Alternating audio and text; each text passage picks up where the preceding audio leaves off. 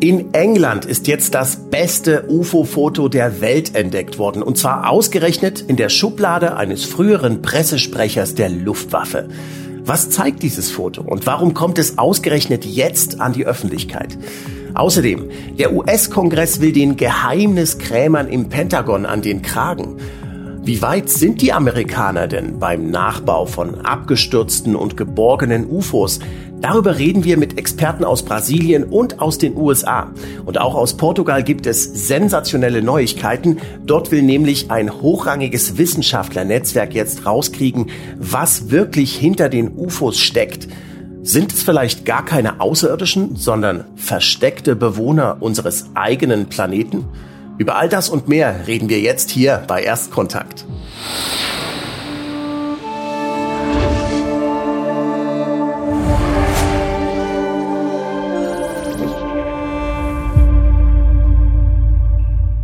Willkommen zurück bei Erstkontakt, der Sendung über das wohl wichtigste Thema, das auf die Menschheit zurollt. Und auch diesmal rolle ich nicht allein, sondern ich habe Ihnen wieder mit dabei, meinen sensationellen rollenden, rasenden Reporter und Co-Moderator Dirk Pohlmann live von der Rückseite des Mars.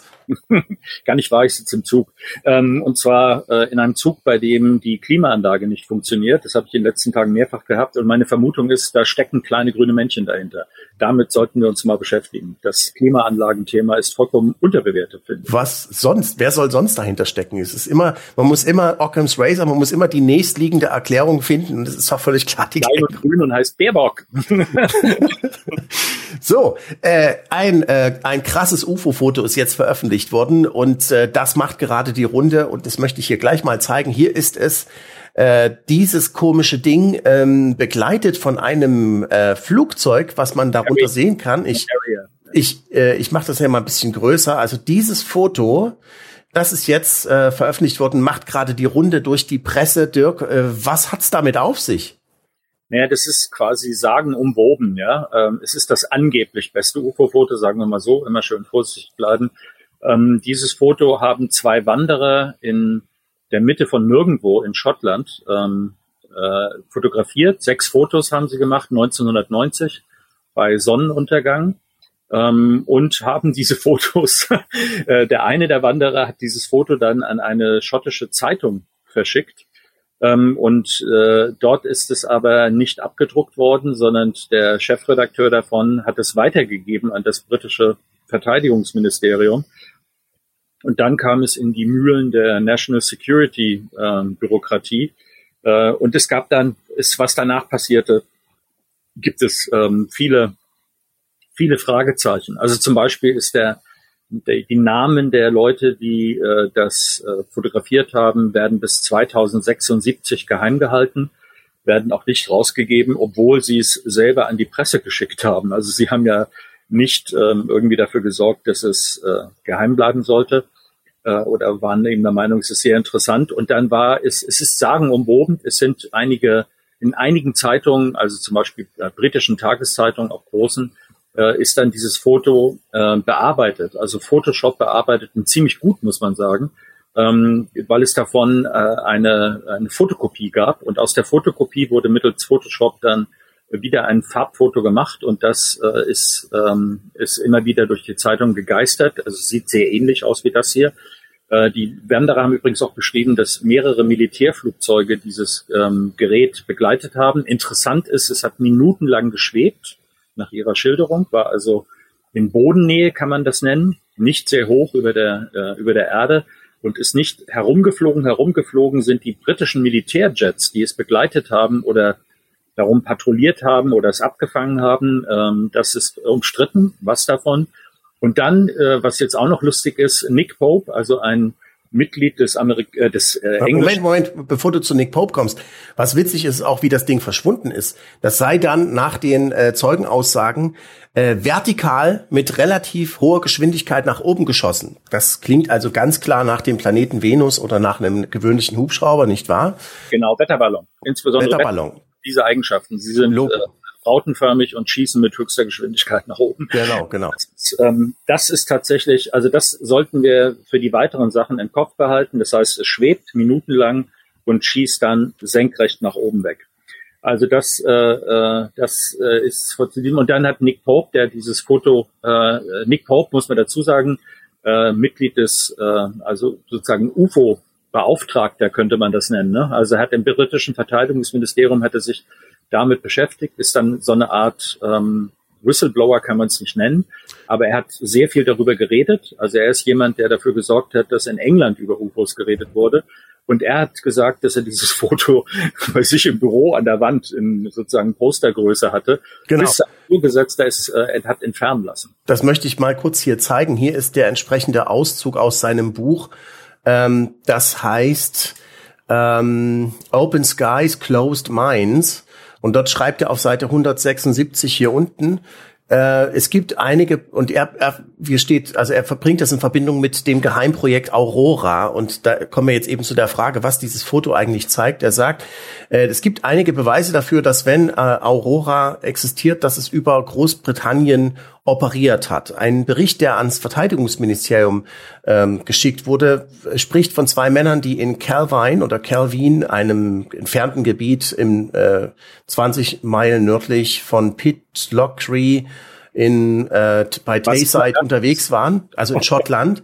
Ja. Und es war der 4. August 1990. Die beiden haben ein äh, ein niedriges äh, Summen oder Brummgeräusch gehört und drehten sich um um ein und sahen ein großes diamantförmiges Objekt, das etwa zehn Minuten äh, schwebte, bevor es vertikal mit großer Geschwindigkeit davonschoss. Das war, was wirklich erstaunlich war, was war, dass ein Harrier Jet, das ist das Flugzeug, was wir gesehen haben, auch eine Reihe von Niedrigflügen dort gemacht hat. Ähm, und äh, so, als ob der Pilot das Objekt auch gesehen hätte und äh, näher herankam, um es sich genauer anzuschauen. Einer der Männer am Boden hatte eine Kamera und, und schickte die Fotografen, äh, schickte die Fotos, die er gemacht hatte, sowohl ans Ministerium als auch an den Scottish Daily Record. Das werden wir jetzt gleich nochmal aufschlüsseln, wo der das wirklich hingeschickt hat. Der Harrier Jet, ähm, von dem fehlt jede Spur. Das Objekt ist unidentifiziert. Und jetzt sagt er hier noch, ähm, dass er das äh, Foto an seiner äh, Wand hatte. Mhm. Ähm, wo steht das hier eigentlich nochmal? Ja, hier. Ich hatte eine Vergrößerung dieses Fotos an meiner Bürowand, bis eines Tages mein Abteilungsleiter es bemerkt hat und mir weggenommen hat. Steht hier. Mhm. He noticed it and took it away. Ähm, und ähm, insinuiert damit, dass äh, der der Meinung war, dass es etwas mit äh, Aurora zu tun hat. Dazu kommen wir gleich zu der Sache mit Aurora. Jetzt wollen wir noch mal ganz kurz den Mann zeigen, der das Foto jetzt also hatte. Wie kam das jetzt an die Öffentlichkeit? Das ist nämlich auch sehr interessant. Ähm, durch diesen Mann hier, äh, das ist äh, der frühere Presseoffizier der Royal Air Force, Craig Lindsay, ähm, der nach ewigem, äh, also der, der einfach nur auf einen Anruf gewartet hat. Er hat gesagt, ähm, 30 Jahre hat er auf einen Anruf gewartet, dass jemand kommt und ihn danach fragt. Ja, und äh, dann kam eben Dr. David Clark, ja, also das. Äh ja, also David Clark sagt, er hat wann immer, er, er hat immer versucht, dieses originale Foto zu finden, von dem es nur eine, eine Schwarz-Weiß-Kopie gab in äh, veröffentlichten Akten. Eine Fotokopie des Fotos in schlechter Qualität, das war das, was es gab. Ja. Genau. Und, ähm, und dann hat er, er sagt hier zum Beispiel auch, äh, egal wo er nach Antworten gesucht hat, er wurde immer von in, äh, seine Anfragen wurden immer von Insidern blockiert. Und ich muss dazu sagen, dieser D David Clark ist ein, ist ein Professor an der Sheffield University, ähm, ein Historiker, wenn ich mich richtig erinnere. Er ist auch, äh, er hat zusammengearbeitet, ganz offiziell mit dem britischen äh, Nationalarchiv, sozusagen als Kurator bei der Veröffentlichung dieser UFO-Akten und gilt eigentlich eher als ein skeptisch, vorsichtiger Typ. Typ. Also das ist keiner, der ähm, irgendwie ähm, über die Stränge schlägt mit irgendwelchen Verschwörungsvermutungen. Ganz im Gegenteil. Er ist also wirklich jemand, der sich immer bemüht hat, Licht ins Dunkel zu bringen und darzustellen, das sind eben hier die Regeln und deswegen wurde das geheim gehalten und so weiter und so fort. Ähm, und er und er ist aber hier wirklich ähm, und jetzt kommen wir dazu. Das das ist hochinteressant. Ähm, er sagt, seine Anfragen wurden blockiert.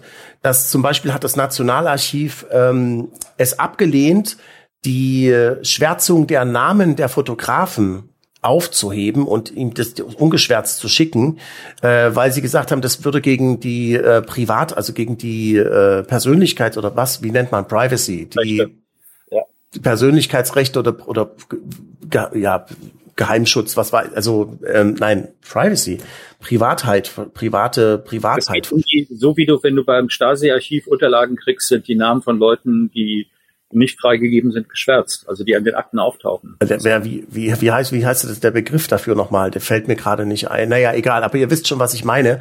Und ähm, er sagt, ähm, äh, allerdings ist ja bekannt, dass dieser Fotograf seine persönlichen Angaben an die äh, an diese schottische Zeitung gegeben hat und hatte also gar kein Problem damit, dass er in die Öffentlichkeit kommt.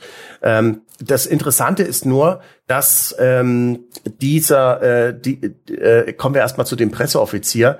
Er, er ist also dann in Kontakt gekommen zu diesem äh, Craig Lindsay und der hat ihm dann gesagt, ich habe jetzt äh, seit 30 Jahren gewartet, dass mich einer anruft und ähm, dieses Foto mir äh, und dieses Foto sehen will. Und hier ist der Originalumschlag, in dem die Scottish äh, Daily Record ihm das Foto geschickt hat. In diesem Originalumschlag hat er das Foto seit 1990 aufbewahrt und es lag bei ihm im Schrank. Und er hatte keine, ähm, keine Veranlassung, das äh, zu veröffentlichen. Jetzt, das Interessante daran ist, das Foto ging also zuerst an den Scottish Daily Record. Und der Scottish Daily Record hat jetzt ein supergeiles UFO-Foto. Und was machst du jetzt als, als, äh, als Herausgeber einer Zeitung in einem Land, das UFO verrückt ist? Und du hast exklusiv ein richtig geiles UFO-Foto. Was machst du dann, Dirk, als Journalist? Äh, verbrennen und im Klo runterspülen natürlich. nein, nein, wir reden über England, nicht über Deutschland. Wir reden, wir reden darüber, was machst du, was machst du normalerweise? Äh, dass er das äh, ans äh, Verteidigungsministerium gibt. Ne? Also ja, er, also er hat's, normalerweise würdest du es veröffentlichen, aber die haben es ans Verteidigungsministerium geschickt und das Verteidigungsministerium hat sich das genauer angeguckt und die haben, wie wir jetzt inzwischen wissen, tatsächlich äh, Bildanalyse-Spezialisten dahingesetzt und die haben es sogar an die CIA geschickt um rauszukriegen, ob die, ob die vielleicht eine Idee haben, was das sein könnte. Und die Antwort? Ein bisschen äh, höher hängen, ja. Also das heißt, äh, da fliegt etwas äh, in, in Schottland herum. Und dazu muss man jetzt wissen, dass äh, Schottland äh, ein Gebiet ist mit hoher Yeti-Dichte, würde ich das nennen. Da werden äh, viele Sachen, äh, sowohl was Atom-U-Boote betrifft, als auch was Flugobjekte betrifft. Also Schottland ist menschenleer, deswegen gut geeignet und äh, da stehen einige Basen in der Gegend rum, die mit Geheimprojekten, also so eine Art Area 51 äh, in Nordengland, so kann man das nennen, ja, also mit äh, mit äh, gewissen Augenzwinkern dabei. Ähm, und da äh, äh, dort äh, ist äh, über viele Jahre hat es, wir kommen ja auch gleich noch dazu, hat es eine Reihe von Merkwürdigkeiten gegeben. Also merkt euch äh, Nordschottland für die äh, für geheime Projekte in Bezug auf U-Boote, auf Schiffe und auf Flugzeuge. So, und äh, dieses, ähm, äh, dieses Foto ist also untersucht worden. Nochmal, ich habe es gerade nochmal nachgeguckt, von einem Experten. Darauf wollte ich eigentlich raus, sorry, äh, das war, äh, wenn ich sagte, höher hängen. Das heißt, äh, wenn man jetzt weiß, dass Nordschottland äh, ein Gebiet ist, und jetzt äh, ist ja das Prinzip im Militär, äh, dass je wichtiger es ist, umso weniger Leute wissen das. Wenn jetzt also ein äh, Geheimdienstoffizier äh, mitgeteilt bekommt, wir haben äh, äh, wir haben hier ein Foto mit äh, sozusagen auch noch super scharf eigentlich, ja, mit einem rautenförmigen Objekt, was da angeblich zehn Minuten rumgeschwebt ist. Ähm, und dann ist die Sache, die im Kopf losgeht, ist, ist das vielleicht ein äh, Projekt, ähm, das äh, die Amerikaner betreiben, wir gemeinsam mit dem Amerikaner, gibt es dort Verbindungen. Das heißt, man muss erstmal sicherstellen, wenn man das selber nicht weiß und man weiß es höchstwahrscheinlich nicht und man kann nicht wissen, ob man es weiß. Deswegen muss man das sicherstellen. Es muss eine Rückmeldung geben an die Amerikaner, äh, sozusagen, ist das was von euch und wie ist damit umzugehen? Und das ist das, was passiert ist. Das ist nicht so nach dem Motto, huch, was ist denn das? Ich frage mal bei der CIA an, sondern eher, ähm, oh, das sieht aber interessant aus, äh, ich darf hier keinen Fehler machen mit Veröffentlichung oder wie das zu behandeln ist. Und deswegen gehen wir nach oben in der Anfrage und dann geht das über den Atlantik und wir kriegen eine Meldung zurück. Genau. Und äh, dieses äh, Foto wurde also deshalb von der CIA auch veröffentlicht und die CIA hat dazu gesagt, äh, sie halten das für eine Fälschung, für einen Schwindel und haben es wieder zurückgeschickt. Äh, auf der anderen Seite der Fotoexperte von der äh, Universität sagt, dass das ein echtes von der Sheffield Hallam University, Andrew Robinson heißt der. Das ist ein Experte, der sagt, meine Schlussfolgerung ist, ich kann das hier mal drauf machen, ähm, meine Schlussfolgerung ist, dass das Objekt sich definitiv vor der Kamera befindet. Es ist also kein Fake, der in der Postproduktion, also irgendwie künstlich äh, produziert worden wäre. Und äh, seine äh, Platzierung in der, innerhalb der Szene scheint ungefähr auf der, auf der halben Strecke zwischen dem Zaun im Vordergrund und dem Harrier Jet im Hintergrund äh, zu liegen. Das sagt der äh, Fotoexperte. Und ähm, äh, jetzt ähm, das Spannende ist also, dass der Scottish Daily Record, der schickt also die Fotos ans MOD das MOD untersucht diese Fotos auch selber, hat eine eigene Fotoexpertengruppe dazu. Dazu hat auch Nick Pope jetzt gerade wieder, ähm, falls ihr mit dem auf Facebook äh, befreundet seid oder so, äh, der, der sagte, der hatte jetzt wieder einen alten Artikel vorgekramt, wo er das alles beschrieben hat, dass es also auch von der fotografischen Einheit im MOD natürlich untersucht wurde, von der CIA und so weiter und so fort. Und äh, das ähm, Verteidigungsministerium behauptet, dass sie die Fotos zurückgeschickt hätte an den Daily Record. Und das ist aber nicht der Fall. Die haben das nicht zurückgeschickt an den ähm, äh, an den Daily Record. Jedenfalls weiß der Daily Record nichts davon. Das Ganze hat auch zu parlamentarischen Anfragen geführt. Ähm, es gab einen äh, Zeitungsbericht in The Scotsman, eine andere Zeitung, über dieses Foto, über das ominöse Foto, dass man, äh, wo das ist, und sie haben das in Verbindung mit Aurora gebracht. Und da gab es hier einen ähm, einen Parlamentarier namens Martin Redmond, der hat 1996 wissen wollen, ähm, welche ja, welche Einschätzung denn das Verteidigungsministerium über das Foto von diesem unidentifizierten Fluggerät hat und wer hat es aus dem, äh, wer hat es aus dem Büro im, äh, im, also von Nick Pope entfernt und aus welchen Gründen und ob es dazu ein Statement gibt. Und ähm, äh, die, die Antwort dazu, die Draft Answer, also die, die vorgeschlagene Antwort hier, das ist also ein, ein Dokument, das ist übrigens freigegeben, äh, jetzt sage ich euch nochmal, freigegeben worden äh, vom äh, britischen äh, Nationalarchiv. Ich war ja da und habe mir die ganzen Akten besorgt. Man sieht ja auch, das ist eine dieser Akten, die ich mir selber abfotografiert habe an dem Strick hier oben. Ähm, und äh, äh, Nummer, ich sag's euch, Nummer DEFE 24 31 24 1 auf Seite 253, falls ihr es genau wissen wollt. Sagt, also das Schutzgeber wollte ich das wissen. Das ist die beste Signatur, die es jemals auf den UFOs gegeben hat. Ja. Ähm, da, da heißt es, es wurden eine Reihe von Negativen, die mit dieser Sichtung in Verbindung stehen, von äh, verantwortlichen Mitarbeitern für die Luftverteidigung analysiert und da äh, dabei herauskam, dass sie nichts von äh, Relevanz für die Verteidigung enthielten, wurden die Negative nicht ähm, äh, behalten und wir haben keine Aufzeichnungen von irgendwelchen Fotos, die dort äh, weggenommen worden seien. Jetzt das Interessante daran ist aber, dass es, äh, wie es zu dieser Antwort dann kam, ähm, es gab nämlich noch, noch weitere parlamentarische Anfragen äh, von von anderen Leuten auch nach diesem Foto. Ähm, da hat sich das da hat sich das Verteidigungsministerium genauestens Gedanken gemacht, auf welche Art und Weise sie auf diese Frage antworten können, weil es ja vielleicht eben doch ein geheimes Projekt sein könnte, Aurora. Und da kommen wir jetzt gleich dazu. Hier ein ehemals als geheim eingestuftes eine als als ehemals geheim eingestufte ähm, äh, Hintergrundnotiz. Äh, hier steht's oben hier Secret downgraded to official. Später, 2014, wurde das dann erst runterge runtergestuft. Ähm, und die sagen dann, ähm, hier in diesem geheimen, ähm, in diesem geheimen Dokument, diese beiden Fragen von Martin Redmond und einem dritten ähm, sind vielleicht durch eine bestimmten, durch einen bestimmten Artikel im Scotsman ähm, hervorgerufen worden, der darüber spekuliert, dass Amerikas geheimstes Flugzeug im schottischen Luftraum in der Nähe des Luftwaffenstützpunkt Mac Machrihanish operiert hat. Das Flugzeug ist angeblich ein sehr hoch, äh, sehr hoch Überschall, ähm, möglicherweise Hyperschallflugzeug mit dem Codenamen Aurora.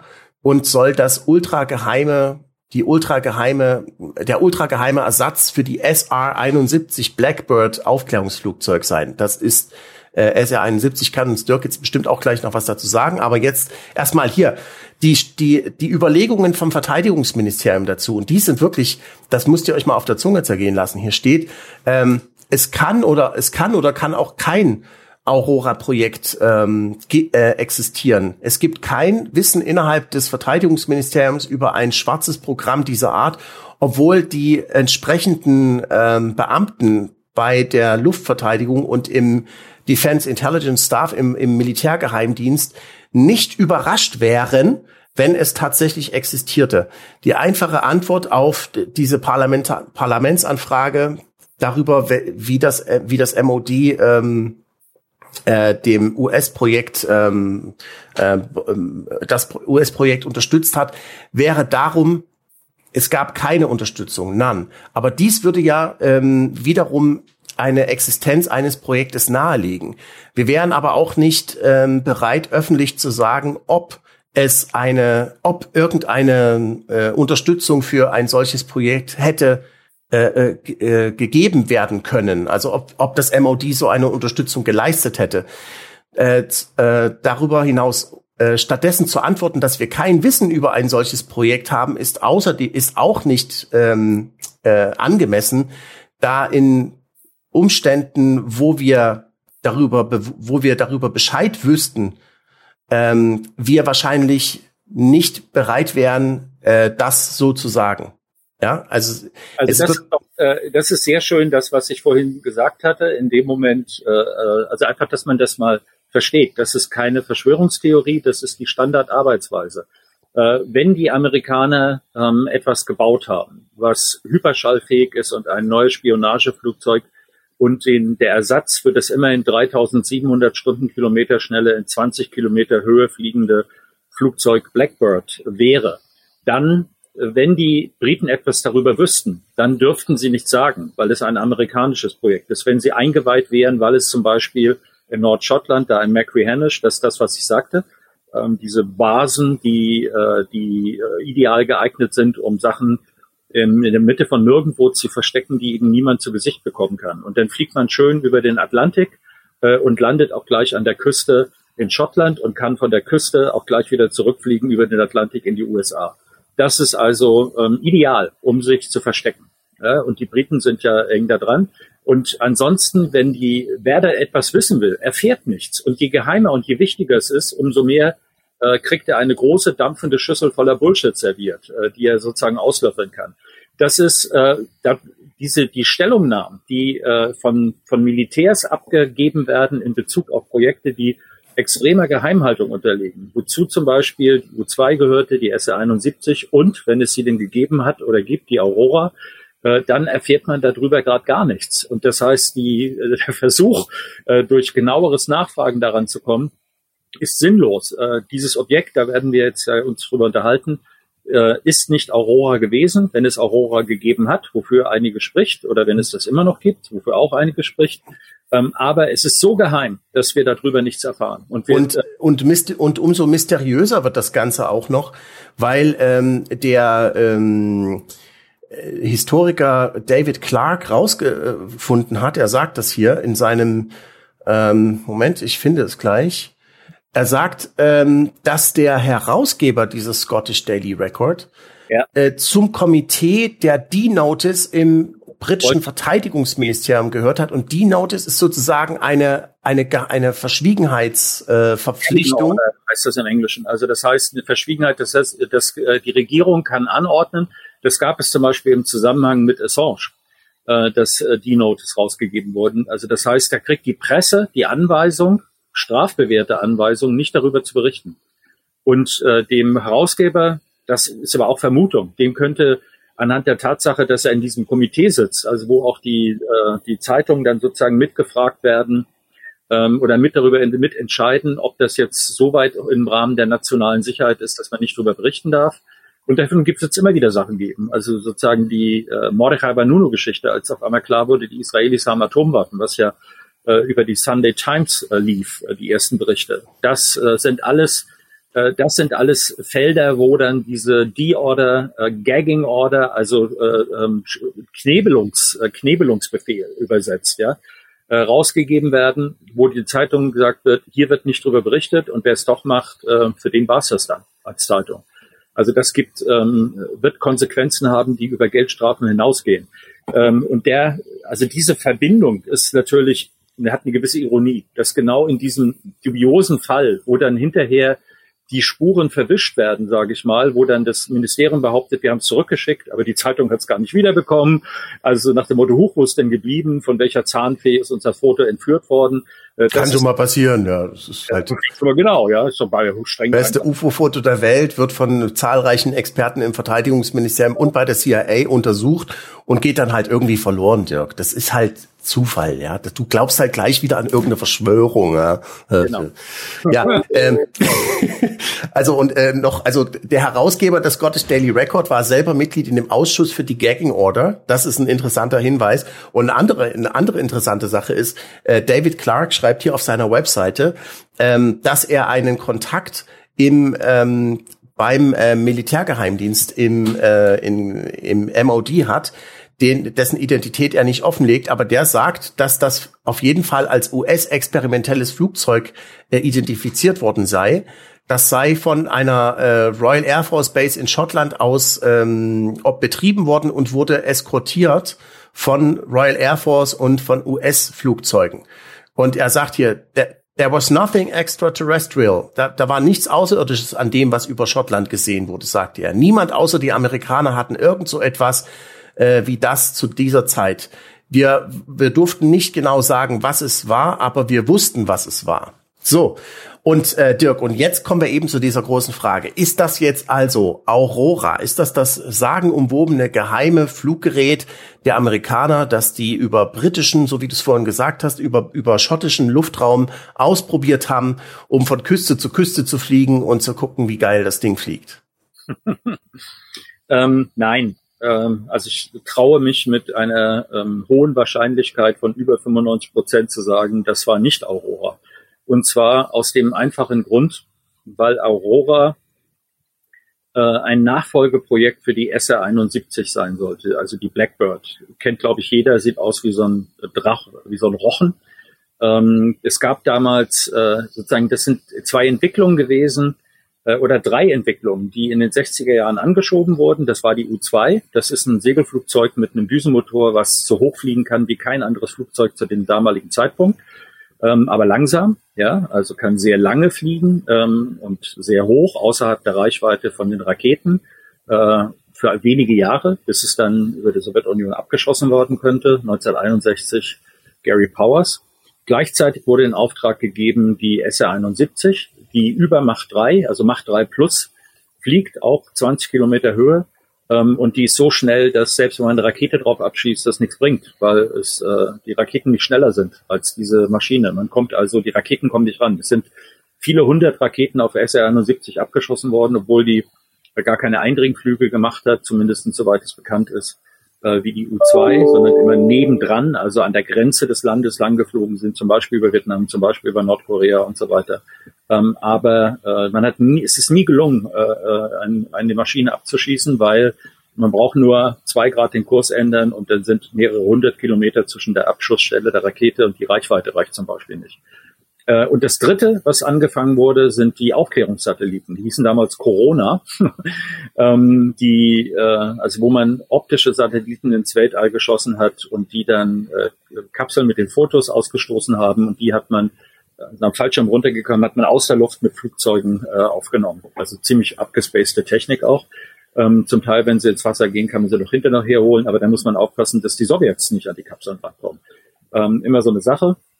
So, und dann kam, wurde äh, den, in den Ende der 80er Jahre ging es darum, die SA-71 wurde außer Dienst gestellt. Das Ding ist extrem teuer im Betrieb, extrem teuer im Betrieb gewesen. Ähm, und dann war aber die Frage, angeblich, weil man Satelliten hat. Und äh, mit Satelliten kann man sehr gut Aufklärung betreiben, wie wir heute wissen. Also mit einer Auflösung, dass man die ähm, Schlagzeile einer Zeitung lesen kann auf den Fotos. Ähm, das, äh, die fliegen einmal rum. Die haben aber den Nachteil, dass sie eben nur zu einem bestimmten Zeitpunkt äh, auf einer bestimmten Bahn, die man minimal variieren kann, ein Foto liefern. Und deswegen war das Argument, äh, die Amerikaner werden nicht so doof sein, sich die Möglichkeit, sich der Möglichkeit zu begeben, etwas hinzuschicken, was Fotos machen kann, darunter ja auch Infrarotfotos oder, ähm, oder äh, Sidescan-Fotos, also mit Radar. Radarfotos. Also es gibt da äh, Sensoren, die man reinschieben kann, also mit Blackboxes in die Maschine.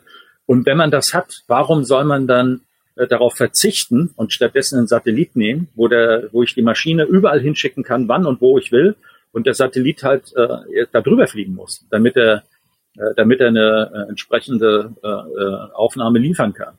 Und dann war die Idee, deswegen, die werden Nachfolger dafür gebaut haben. Und jetzt kam eine Reihe von sehr interessanten Indizien zusammen am Ende der 90er Jahre, ähm, und vielleicht können wir das mal zeigen. Ähm, ich habe da einen Ausschnitt aus einer Doku, die äh, Mitte der 90er Jahre produziert wurde. Ich habe mich damals immens dafür interessiert.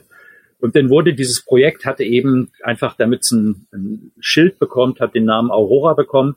Es sollte ein ähm, Überschall-Staustrahltriebwerk, also ein Scramjet, ähm, der ähnlich äh, funktioniert wie das Triebwerk äh, in der V1 und auch so ähnlich also ein merkwürdiges Geräusch hat. Also die, äh, vielleicht gehst du mal rein, äh, es gibt auch ein Video, was ich dazu äh, geschickt habe. Das ist, ähm, ähm, ich guck gerade. Hier haben wir es schon, den, ähm, den Mann vor den. Nee, das ist was, äh, machen wir, das hat ein eigenes Geräusch. Also es ist nicht wie ein normales.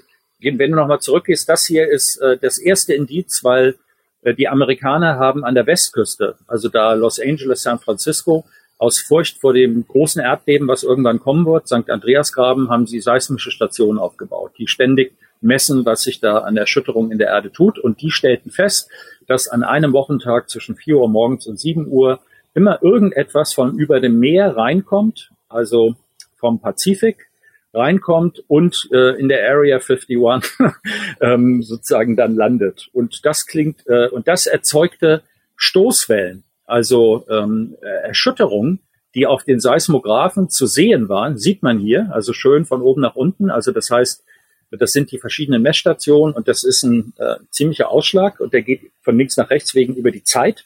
Also das heißt, in der Zeit kommen nacheinander an diesen Orten werden diese äh, Stoßwellen gemessen und man hat das äh, Himmelsbeben genannt, Skyquakes, im Gegensatz zu Earthquakes, Erdbeben äh, weil es merkwürdig war und, äh, äh, und deswegen am Anfang, was ist das? Aber dann war klar, es handelt sich wohl auch um ein Flugobjekt, ähm, was auch immer, also ein könnte auch ein ballistisches Flugobjekt sein, eine Rakete, was vom äh, sozusagen immer zu einer Zeit zum Test merkwürdig, also ein natürliches Phänomen geht ja nicht zwischen vier und sieben immer los, kommt es rein und das endet auch nicht in Area 51 oder in Edwards Air Force Base, also das heißt in zwei äh, Standorten, die sehr geheim gehal gehalten werden können. Was dort passiert, Area 51 ist ja nur zu diesem Zweck, existiert nur noch, weil da ständig alles ausprobiert wurde. Area 51 wurde ausprobiert, die U-2, die A-12 SR-71, das gleiche Flugzeug, einmal einsitzig, einmal zweisitzig. Die F-117, also der Stealth-Bomber, der erste, dieses merkwürdige, was wie eine Fallspitze aussieht. Die B-2, also alles, was an geheimer Technologie erprobt wurde, wurde in Area 51 erprobt und wird auch immer noch dort erprobt. Ähm, das ist also das andere, Macri Hanish auch. Also diese SR, äh, das war eben das erste Indiz, waren diese Skyquakes. Das zweite Indiz, das ist für mich das ähm, eigentlich interessanteste, ist ein äh, Chris Gibson, ein äh, äh, Mitarbeiter auf einer Erdölbohrinsel äh, gewesen, der dort äh, mit seiner Freundin, die auch auf der Bohrinsel gearbeitet hat, äh, beobachtet hat, genau das hier, nämlich ein äh, KC-135, also ein Tanker, 707 als Tankerflugzeug. Und dahinter waren zwei F-111, die das begleitet haben. Und das Flugzeug betankte ein weiteres Gerät, nämlich dieses Flugzeug, was er dort aufmalt, ein ähm, spitzwinkliges gleichseitiges Dreieck, also eine perfekte Form, ein, ein Dreieck, was hinterherflog und ungefähr die gleiche Größe wie die KC, also wie die 707 KC 135 hatte. Das Besondere an diesem Mann ist, ähm, dass er ein ausgebildeter, zwölf Jahre tätig im Royal Observer Corps. Er war also dazu da, Flugzeuge zu identifizieren. Und er hat an Wettbewerben teilgenommen, wo man für einen Bruchteil der Sekunde ein Foto gezeigt bekommt und dann hinterher sagen sollte, welche Maschine es ist, äh, und hat die gewonnen. Und dieser Mann hat gesagt, er hat das lange betrachtet, er hat es also äh, auf der Erdöl, äh, Erdölbohrinsel gesehen, wie es drüber flog, hat es beobachtet, konnte das genau gut betrachten und hat gesagt, es war etwas, was ich noch nie gesehen habe. Also die Aussage, ich habe es noch nie gesehen, ist von jemandem, der zwölf Jahre im Militär dazu da ist, Flugzeuge zu identifizieren, ähm, auf Fotos oder durch äh, direkte Beobachtung, ist eine interessante Aussage. Und äh, es gab später auch noch weitere Sichtungen ähm, in den 90er Jahren von Besatzung von Booten in der Nähe, also in, äh, an der schottischen See, die dort äh, äh die Ähnliches gesehen haben. Wie gesagt, Macquihanish, dieser Standort, der offiziell bereits geschlossen war, ähm, ist, hat eine 3,2 Kilometer lange Bahn, äh, ist sehr gut geeignet für Sachen, die lange brauchen, bis sie in die Luft kommen. Das ist dann ja immer der Start, was das Problem ist. Ähm, oder eben wie beim Space Shuttle, äh, die eine extrem lange Bahn brauchen, um zu landen. Das gibt so sagen Listen von Standorten, wo der Space Shuttle runterkommen könnte. Macquarie ist, äh, wie ich vorhin sagte, in der Mitte von nirgendwo, ist dazu gut geeignet. Ähm, das war das, äh, das, das zweite Indiz. Das dritte Indiz waren die sogenannten Donuts on a Rope. Da hat ein Fotograf, hat dieses Foto geschossen und wie man sieht, ist das ein Kondensstreifen und der hat so merkwürdige Dinge um sich rum, nämlich Ringe. Deswegen Donuts, also Ringe am, Stra am Strick sozusagen.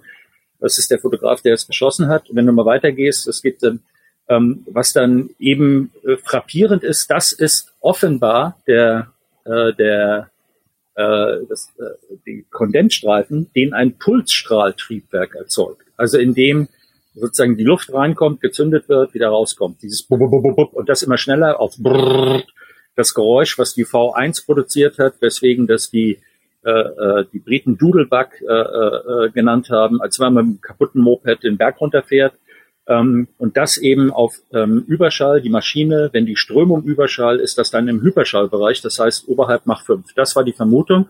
Und das sind äh, keine Sichtungen nur von etwas, wie in der Mitte, wo die aber sehr interessant durch, durch diesen Royal Observer Man, sondern auch durch, äh, durch diese zwei anderen Indizien. Das heißt, es gab dann immer Versuche, das wegzuerklären was das äh, angeblich ist, besonders bei den Kondensstreifen. Aber diese drei Sachen zusammen sind ein guter Indikator dafür, dass da tatsächlich etwas rumflog. Und man konnte auch durch die Skyquakes sehen, mit welcher Geschwindigkeit. Weil man ja die Stationen hatte und wusste, wann die Messungen jeweils auftauchten, kam eben auch Mach, Mach 4, Mach 5. Was also passt. ist das, also ist das jetzt also sozusagen äh, der Beweis dafür, dass das hier die äh, die Aurora war? Denn hier sieht man ja auch ein Begleitflugzeug, das daneben fliegt. Ähm, oder was ist denn das dann hier? Äh, äh, auf keinen Fall. Es ist der Beweis, dass es das nicht war, weil die Aurora kann nicht zehn Minuten schweben und sie fliegt auch nicht in Bodennähe. Also dann kannst du gleich das Tankerflugzeug die ganze Zeit dabei schicken und dann könnte es auch nicht schnell fliegen. Es ist ja dazu da, äh, mit großer Gewalt sich durch die Atmosphäre zu geprügelt zu werden und es fliegt geradeaus. Ende. Das fliegt nicht. Ähm, und diese die Harrier darunter, das ist ein, äh, ein Flugzeug, also sozusagen ein Kampfflugzeug, was in verschiedenen Varianten als Jägerbomber benutzt werden kann. Äh, dass äh, die, die Sachen und auch senkrecht nach oben wegzufliegen, ist nicht das, was Aurora kann. Aurora kann waagerecht mit hoher Geschwindigkeit, so dass du es nicht sehen kannst, wegfliegen. Es kann weder schweben, es kann nicht nach oben. Also nein, das hier ist nicht Aurora. Was aber sein könnte, dass es eine andere Art von Technologie wäre, dann wären wir aber wahrscheinlich im Bereich von Antigravitation weil das Gerät ist ähm, ziemlich groß, aber nicht groß genug eigentlich für ein Luftschiff, dass man da sonderlich viel Equipment reinpacken könnte. Ähm, und das ist die Frage, was es denn ist. Aber auf jeden Fall, äh, wenn die diese Aussage von dem Mann aus dem äh, Militär, äh, aus dem äh, Militärgeheimdienst ist dann, wenn es etwas Menschengebautes war, wofür diese Aussagen sprechen, dann ist es absolute Spitzentechnologie gewesen. Und dann sind wir eigentlich schon in dem Bereich, ob es Geräte sind, die eventuell ähm, darauf beruhen, dass man äh, Technologie aus abgestürzten UFOs äh, für die Amerikaner nutzbar gemacht hat. Das heißt, das ist ja eine Vermutung, die jetzt nicht mehr so äh, psiramfähig äh, äh, ist, wie sie klingt, weil sich mittlerweile das amerikanische, nicht das Militär, sondern das Parlament damit beschäftigt, was da eigentlich los war. Also die These, wir sind im Besitz von Teilen, von Materialien, von vielleicht sogar kompletten Geräten, von Wracks, äh, vielleicht auch funktionsfähigen, also wir, nicht wir, nicht Robert Fleischer und ich, ähm, aber das amerikanische Militär oder vielleicht Lockheed Martin, äh, haben da Teile von Sachen, die vom Himmel gefallen sind. Das ist nicht mehr äh, eine psychiatrisch verwendbare Unterstellung, sondern da versucht gerade das amerikanische äh, Repräsentantenhaus, also das Parlament, versucht sich äh, Kenntnisse darüber zu verschaffen, was da eigentlich dran ist, weil äh, das äh, Der Senat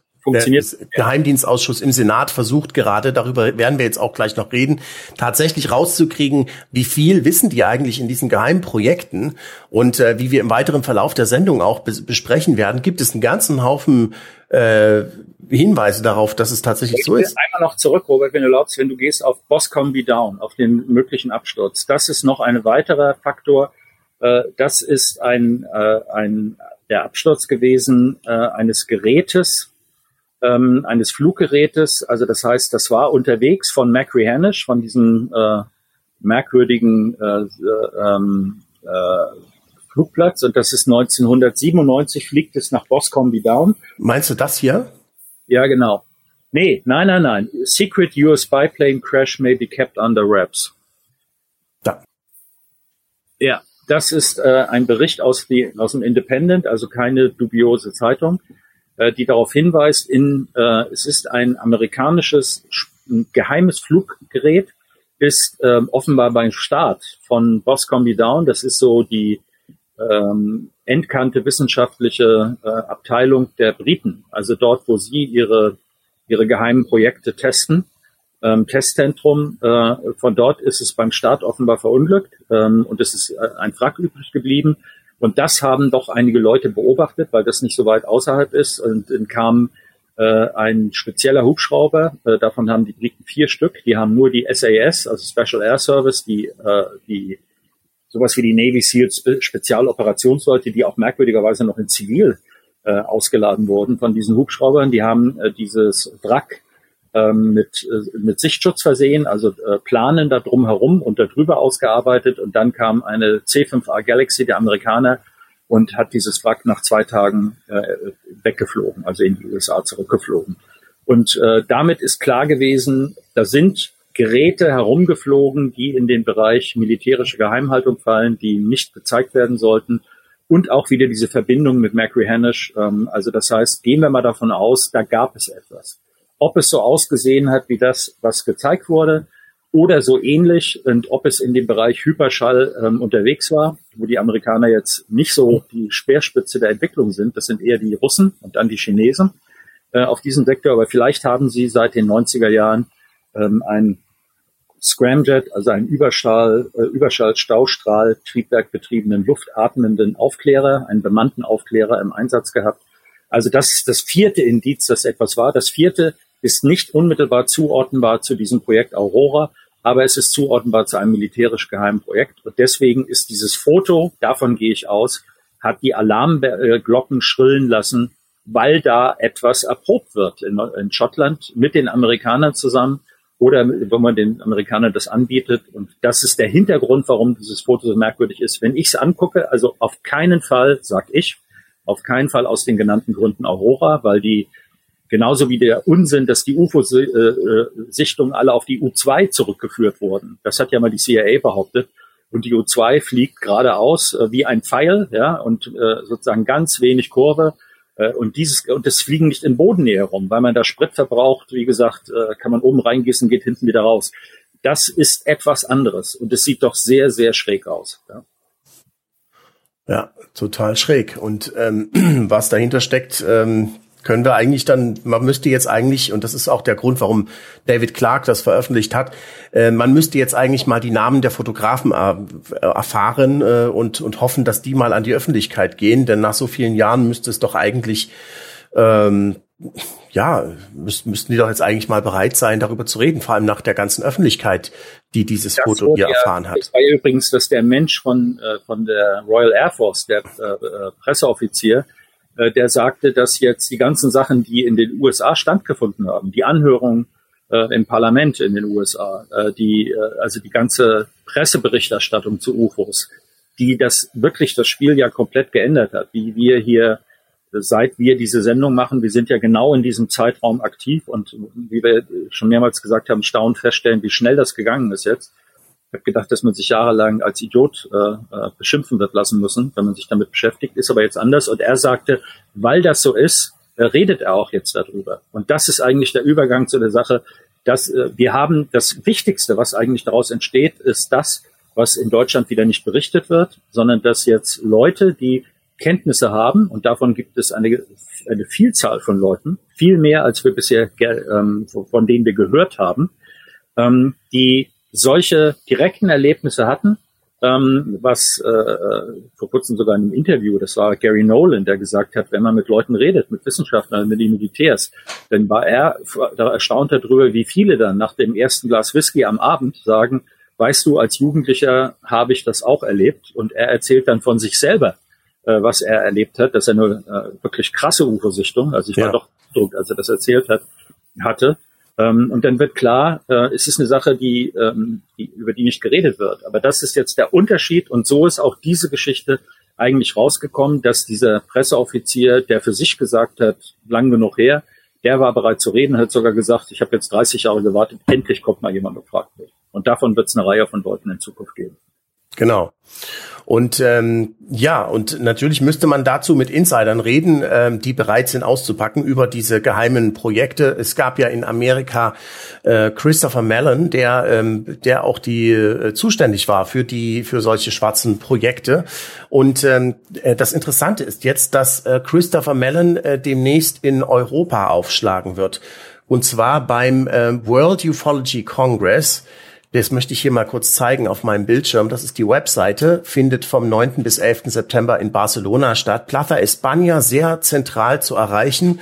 Vom Flughafen aus sind es 20 Minuten etwa mit dem Zug und man ist direkt, landet direkt vor dem Hotel, wo das stattfindet.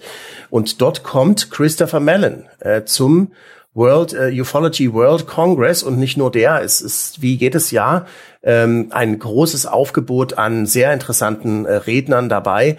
Ähm, Linda Moulton Howe kommt, Klaas Swan aus Schweden, äh, Erling äh, Arlingstrand, der norwegische Professor, der die Hessdalenlichter untersucht hat, der mexikanische Journalist Jaime Maussan, der äh, spanische Journalist Josep Guijarro, äh, und Cristina Martin Jiménez, die auch eine sehr wichtige Journalistin ist, vor allem in Bezug auf die Bilderberg-Akten. Sie hat äh, also da ein Buch dazu geschrieben, was aber im deutschen Raum kaum bekannt ist. Soweit ich weiß, gibt es englische ähm, Dolmetscher. Äh, das war jedenfalls im letzten Jahr so.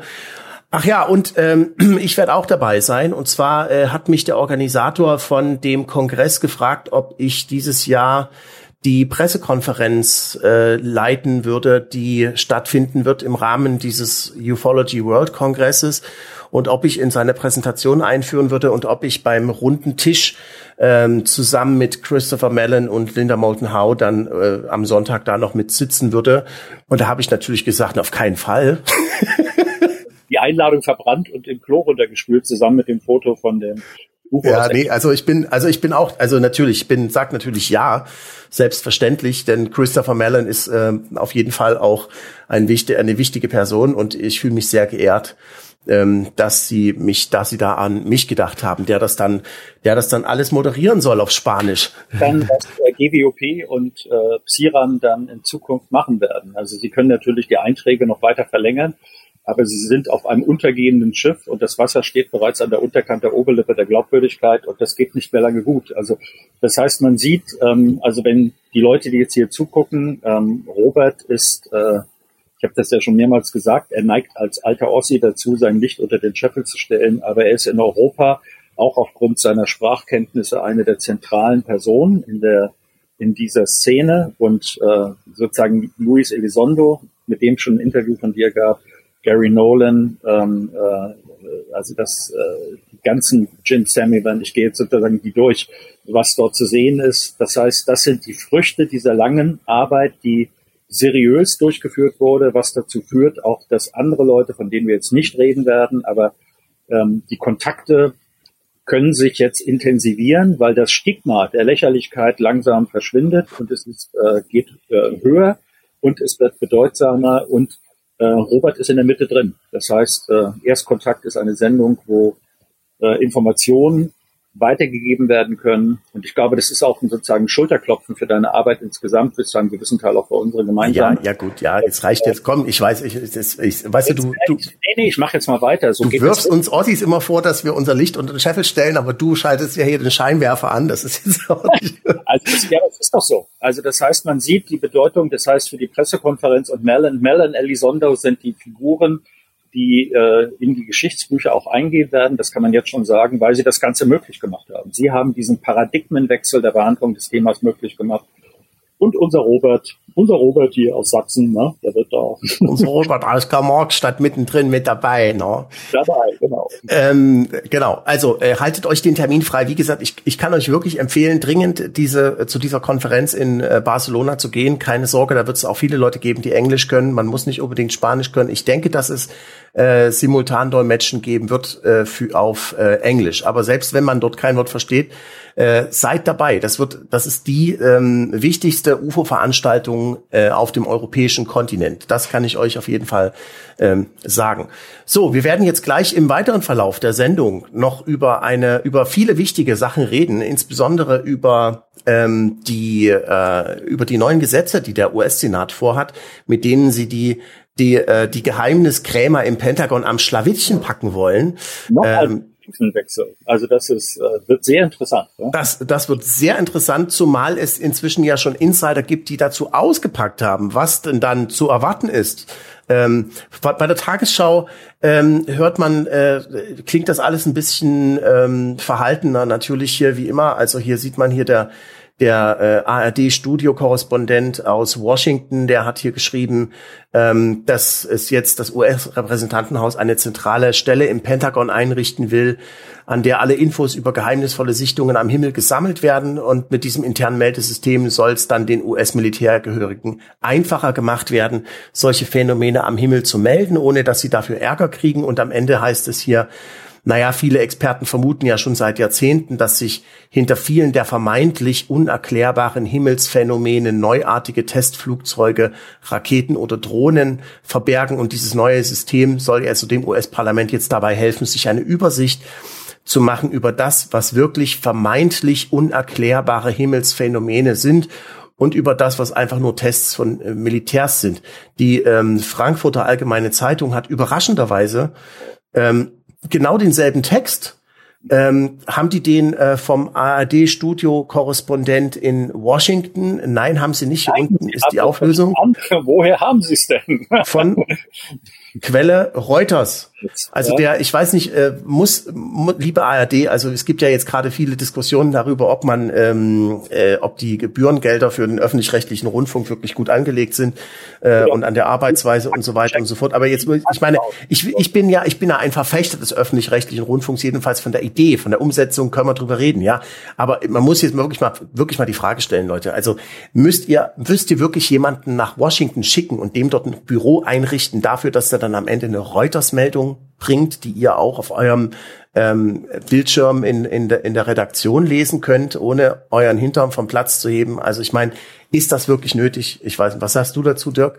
Die Reuters-Meldung ist auch noch so vorgeglüht und mariniert und mit äh, Beiwerk geschmückt, dass sie also äh, nicht das wiedergibt, was der entscheidende Punkt ist, worüber wir reden werden, nämlich dass jetzt äh, Whistleblower äh, aufgefordert werden, darüber zu reden. Und die Meldung ist ungefähr so, als wenn die Tagesschau darüber berichtet, über den Watergate-Einbruch berichtet und sagt, äh, in einem Mittelständ, äh, in einem äh, Hotel, einem Hotelkomplex mittlerer Größe, ist es zu einem Einbruch gekommen, bei dem zwei Zimmer aufgebrochen wurden. Punkt. Ja, also wenn das sozusagen, das wäre die entsprechende Darstellung des Watergate-Skandals, das ist kein Journalismus. Ja, der Punkt, äh, hier geht es wirklich, äh, das was, das wäre richtig in Bezug auf vielleicht die die letzte.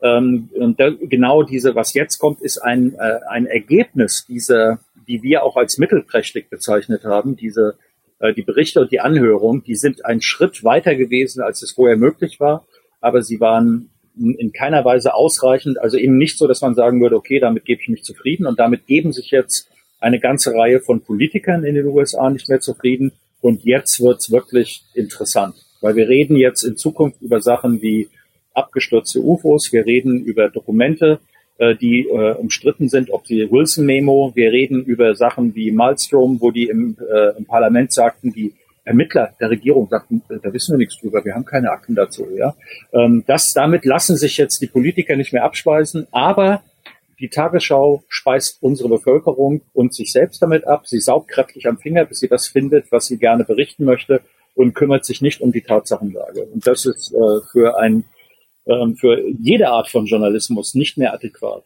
Ja, aber eigentlich müssten wir der Tagesschau dankbar dafür sein, denn wir können jetzt nämlich sagen, liebe Leute, wenn ihr euch damit zufrieden gebt, wenn das alles ist, was ihr darüber erfahren wollt, dann braucht ihr jetzt gar nicht weiter zu gucken, diese Sendung. Dann könnt ihr jetzt äh, hier das nächste Video anklicken, euch Katzenvideos oder Schminktipps angucken auf YouTube oder irgendwas oder irgendwas anderes. Aber wenn ihr euch wirklich dafür interessiert, was hinter dieser Meldung steckt, was wirklich dahinter steckt und welche, welche sensationellen Schritte da gerade hinter den Kulissen ähm, stattfinden, dann schaut die Sendung weiter.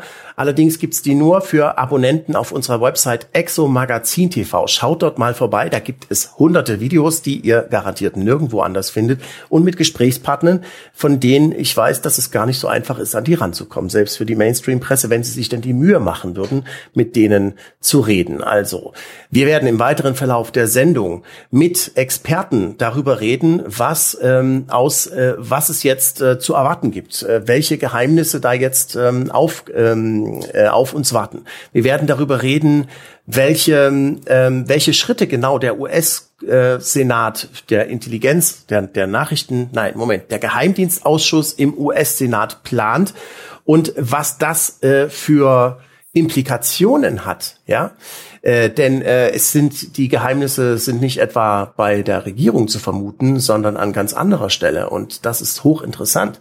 Und es gibt äh, Insider, die darüber sich deutlich schon ausgesprochen haben, äh, was dort bei diesen ähm, anderen Stellen äh, zu finden sein wird. Außerdem reden wir mit einem ähm, Experten aus Brasilien, er ist einer der wichtigsten brasilianischen UFO-Forscher, über ähm, über weitere Hinweise darüber, was die Amerikaner eben äh, wissen könnten. So wie es aussieht, haben die Amerikaner äh, tatsächlich ein abgestürztes UFO aus Brasilien nach äh, in die USA äh, bringen lassen, um es dort weiter zu untersuchen. Das finde ich unglaublich, diese Geschichte. Wir reden mit dem wichtigen äh, Historiker und UFO-Forscher Richard Richard, Dolan aus den USA ähm, darüber, wie er die, äh, die äh, Sache im Moment einschätzt. Ähm, wie geht diese ganze Geschichte weiter ähm, und wie sieht das vor allem vor dem Hintergrund der aktuellen geopolitischen Entwicklungen äh, aus? Das ist hochinteressant. Und vor allem reden wir noch mit zwei Wissenschaftlern aus Portugal, denn dort bildet sich gerade ein sensationelles, sehr hochrangiges Wissenschaftlernetzwerk heraus, die äh, schon lange sich nicht mehr mit der Frage aufhalten, gibt es denn UFOs und sind das irgendwelche irdischen oder irgendwas, sondern für die ist es klar, dass es da etwas wirklich Unerklärtes gibt, das ähm, von einer Intelligenz gesteuert wird und die wollen wirklich rauskriegen, was dahinter steckt. Und dafür müssen sie sogar an den Grundfesten unserer eigenen Realität rütteln. Über all das und mehr reden wir jetzt gleich hier weiter in dieser Sendung auf exomagazin.tv nur für Freigeister und die, die es werden wollen. Macht's gut. Ciao.